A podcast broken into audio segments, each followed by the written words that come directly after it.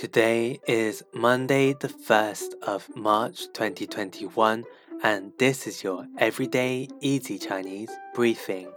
大家好，我是林老师, and welcome back to our regular listeners.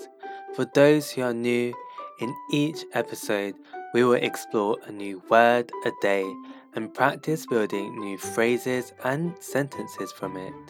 Today's word of the day is kai kai which means to open. Let's learn three other words with this character.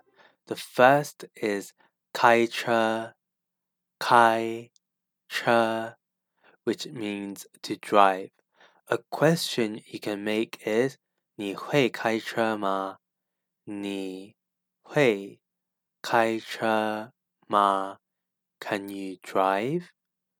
The second word we can make is 分开,分开 to separate.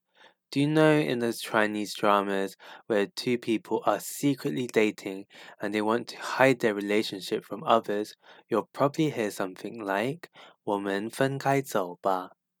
我们分开走吧。Let's walk separately. Finally, the third word is 传开,传开, which means to spread. For example, when a news, rumor, or story spreads. When something big has happened, you can say 故事很快传开了。故事很快传开了。The story has spread very quickly. That's it for today where we learned three words with the character kai to open. The first is kai che to drive. We then had fen kai to separate, and finally chuan kai to spread.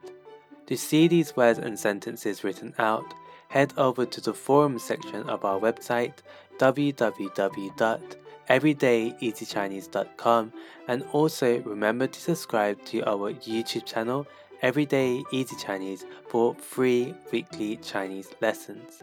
See you over there.